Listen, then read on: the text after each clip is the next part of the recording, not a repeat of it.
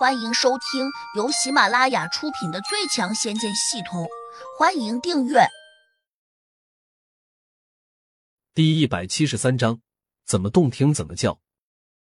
胡杨并没有阻止刘金强离开，他隐隐约约的感觉到，对准这里的可能不止一把狙击枪。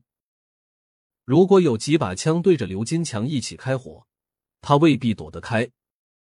陈雪飞对着胡杨苦笑了一下，说。有的时候我们也是身不由己，请你谅解。胡杨眼珠一转，伸手突然抓住了他的手腕，便往屋里面走。你要做什么？陈雪飞有些着急，但是他的手腕被胡杨牢牢的抓住，根本挣脱不开。胡杨忽然露出了邪魅的笑容，说：“雪飞姐姐可真漂亮，让人心动啊！”陈雪飞一听。以为胡杨要对他动手动脚，更是有些羞怒，但是他却又不敢发作。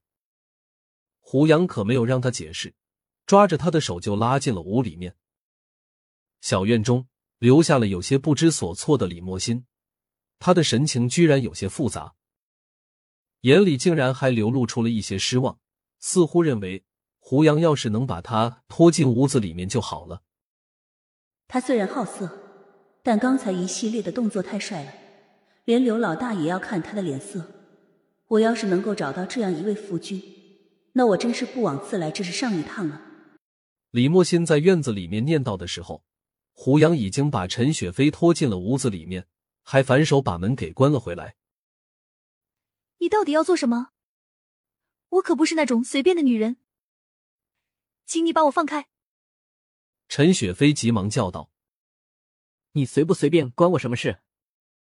胡杨松开了他的手腕，沉下脸说：“你一定知道那个要找我的胡二爷是谁，对吧？”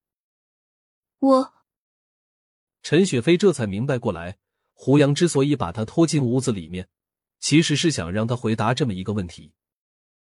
可他刚才还误会了，醒悟过来之后，陈雪飞满脸通红，虽然有些羞愧。但他的脑子还算清醒，他伸手在桌上的茶碗里面蘸着水写了几个字：“京城胡家。”胡杨若有所思的点了点头，这下已经明白了，京城有威望的大家族里面，的确有一家姓胡，而且胡杨还不陌生，因为他就是从这个家族里面走出去的。既然你已经知道了，那我就走了。陈雪飞松了一口气说。你不能这样走！胡杨赶紧阻止道：“为什么我不能走？你还想做什么？”陈雪飞目光闪烁着问：“如果你现在这样走出去，恐怕你就会成为下一个孙超。”胡杨这话绝不是危言耸听。如果刚才那些用狙击枪打死孙超的人发现陈雪飞给胡杨告密，可能就会对付他。俗话说得好，明枪易躲，暗箭难防。如果他们正面对着胡杨开枪，绝对不可能打得中他。但是陈雪飞却肯定躲不过去。那些人要杀他很简单，即便现在不杀，以后也会杀的。陈雪飞很快明白过来了，他有些着急的问胡杨：“那我应该怎么办呢？”解开胸前的两颗扣子，再把头发弄乱一点。胡杨转过头，没有看他，淡漠的说道。陈雪飞顿时有些羞涩，结结巴巴的问：“你要做什么？”就你。胡杨吐出两个字，又催促道：“快一点，我可没时间陪你折腾。”陈雪飞脸上泛起了一抹嫣红，他咬了咬牙，伸手便扯开了胸前的两颗衣扣。他本来长得比较丰满，扯掉扣子之后，令他那两个大馒头看起来更加呼之欲出。还有头发。胡杨瞥了他一眼，心里不经意中竟有一些热血往上冲的感觉。他赶紧屏住呼吸，让自己尽量平静下来。陈雪飞伸出手指放在头发里面，胡乱的搅动了两下。好了吗？陈雪飞有点羞涩的问。